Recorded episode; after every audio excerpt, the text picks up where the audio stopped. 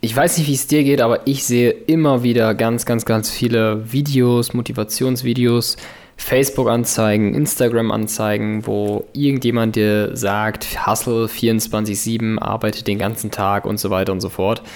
Aber was ich in den letzten Jahren gemerkt habe als Selbstständiger, ist einfach, dass diese Hustle-Mentalität einfach komplett inkorrekt ist und gar nicht funktioniert die Hustle-Mentalität funktioniert schon in einem gewissen Bereich bis zu einem gewissen Zeitpunkt. Und zwar, wenn du am Anfang stehst und wirklich erstmal starten musst. Aber wenn du selbstständiger bist, regelmäßig Dinge machst und, und auch regelmäßig Umsätze machst, dann bist, bist du sozusagen schon in dieser kompletten Hustle-Mentalität und brauchst gar nicht 24-7 deine Zeit ähm, zu opfern, beziehungsweise dich der, der Arbeit zu widmen, sondern wirklich nur die wichtigsten 20% zu machen, die 80% deines Umsatzes machen. Und damit herzlich willkommen zu dieser Podcast-Folge. Heute geht es um Gewohnheiten, äh, tödliche Gewohnheiten. Und diese Gewohnheit gehört meiner Meinung nach auch mit dazu, dass du einfach viel zu viel machst und viel zu viele Dinge parallel machst. Das ist leider auch eine Gewohnheit, die ich lange Zeit hatte und heute leider immer noch habe.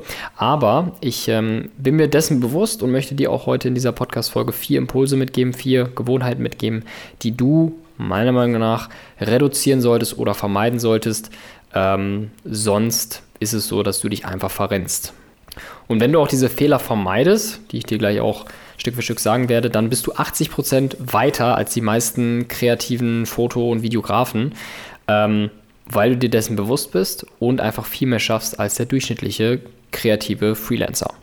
Das war das Intro. Übrigens, wenn du das Intro zu lang findest oder gewisse Impulse, in Rückmeldung dazu hast, kannst du mir gerne kurz auch eine E-Mail schreiben an post.posmic-media.de. Ähm, mir eine kurze, kurzes Feedback geben. Das ist ja jetzt schon die neunte Folge hier in dieser Podcast-Reihe. Und ähm, wenn dir das Ganze gefällt, dann gib dem Podcast, Podcast auch mal gerne eine Bewertung, damit ich auch einfach weiß, ähm, ja, wie so die Inhalte sind, wie ich es noch weiter verbessern kann und so weiter und so fort.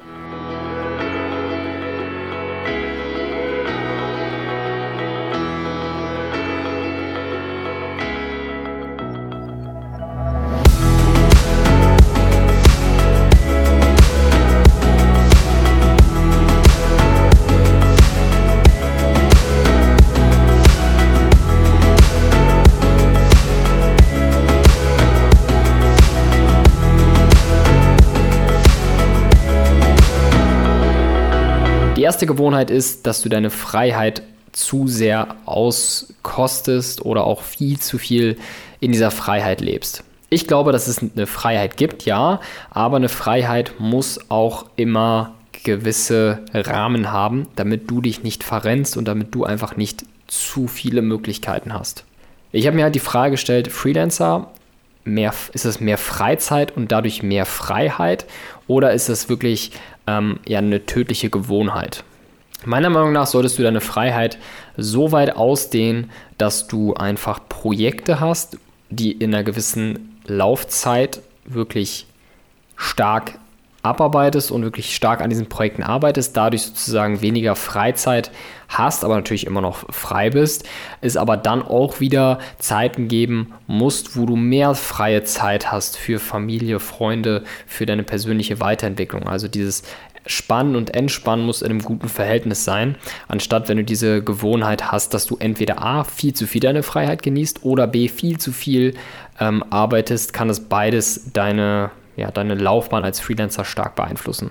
Wenn du deine Freiheit zu sehr genießt, dann kenne ich auch einige Freelancer, die einfach viel zu spät aufstehen, die gar keine Morgenroutine haben, die einfach nicht wirklich auf dem richtigen Pfad sind morgens und dadurch viel zu viel Zeit verloren geht.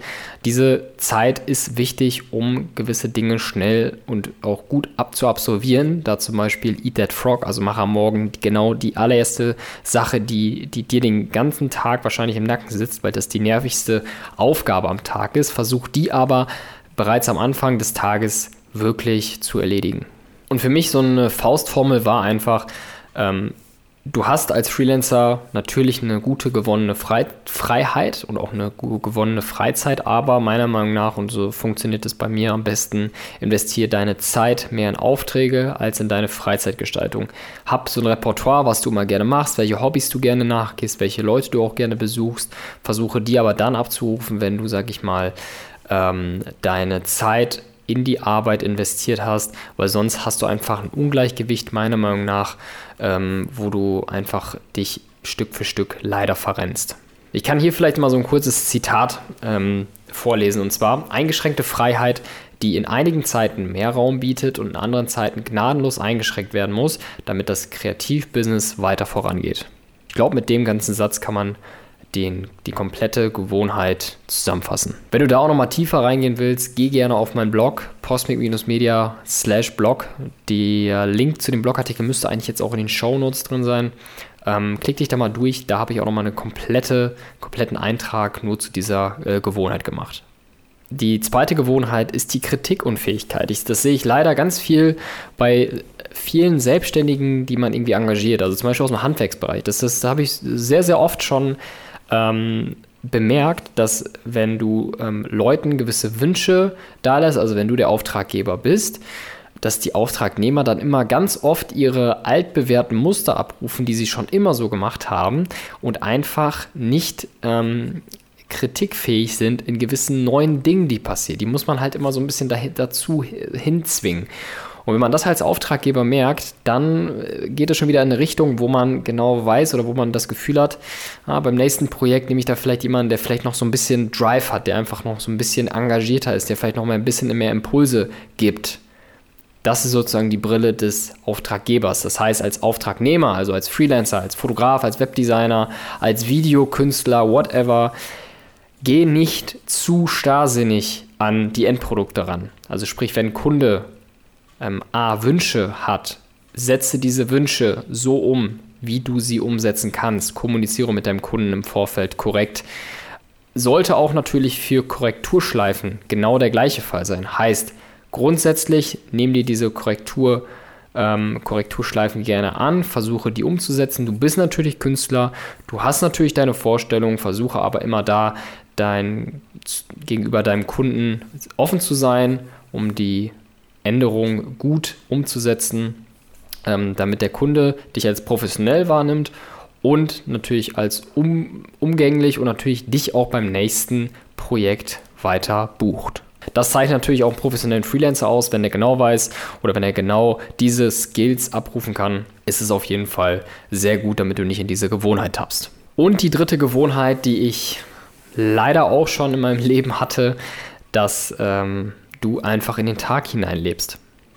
Die Versuchung ist ja extrem groß, dass du in den Tag einfach hineinlebst, ohne dir vorher Gedanken zu machen, was eigentlich ansteht.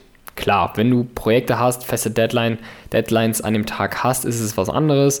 Aber wenn diese Deadlines, sage ich mal, noch ein bisschen länger hin sind, dann kann es natürlich auch so sein, dass du manchmal in den Tag lebst. Und diese Gewohnheit wird dich früher oder später wirklich den Erfolg, ähm, den Erfolg kosten. Denn du lebst ja nicht nur für, für Deadlines, du lebst ja auch dafür, dass du einfach einen Progress hast in deinem Leben als Selbstständiger, neue Dinge ausprobierst, neue Zielgruppen akquirierst, neue Produkte entwickelst, neue Dienstleistungen, entwickelst. Das zeichnet dich ja als Selbstständiger aus und deswegen ist es wichtig, dir feste Routinen reinzubringen. Ich habe, glaube ich, vor zwei Folgen mal darüber intensiv gesprochen. Ähm, schau dir diese oder hör diese Podcast-Folge gerne auch nochmal an, nachdem du diese äh, Folge angehört hast. Ähm, und ähm, da erkläre ich dir auch nochmal ganz genau das ganze Thema äh, Routinen am Morgen oder generell Routinen. Und ich möchte nochmal kurz über das Thema Prokrastination sprechen. Viele Leute, mit denen, oder einigen Leuten, mit denen ich mich unterhalte, haben eben das Problem, dass sie manchmal oder relativ oft prokrastinieren. Das heißt, dass sie nicht Dinge vorantreiben, dass Dinge einfach schleifen lassen oder dass einfach ein Projekt auf Stillstand kommt. Das Verrückte ist, dass ich keine Probleme mit Prokrastination habe. Also ich persönlich habe schon seit längerem nicht mehr das Gefühl, dass ich irgendwelche Sachen schleifen lasse, sondern ich genau weiß, woran es liegt, wenn ein Projekt kein Progress hat. Denn im meisten, in den meisten Fällen ist es so, wenn du keinen Fortschritt siehst, hast du entweder A, zu viele Fragezeichen im Kopf, du weißt nicht genau, wo du anfangen sollst, du weißt nicht genau, was richtig, was falsch ist. Deswegen ist es wichtig, das erstmal einzugrenzen. Schreib dir die Fragen auf, die du hast. Bei neuen Dingen schreib dir auf, äh, zum Beispiel, du möchtest dir eine neue Web Website erstellen als selbstständiger Fotograf. Heißt, was, welche Software brauche ich überhaupt? Welche Inhalte soll ich überhaupt auf meine Website packen? Was hat meine Konkurrenz oder mit den Leuten, mit denen ich mich messe, auf ihrer Website stehen? Muss ich sehr viel über mich schreiben oder mehr über diese Service-Dienstleistung, die ich anbiete? Wie soll die Webseite heißen? Habe ich schon eine Webseite?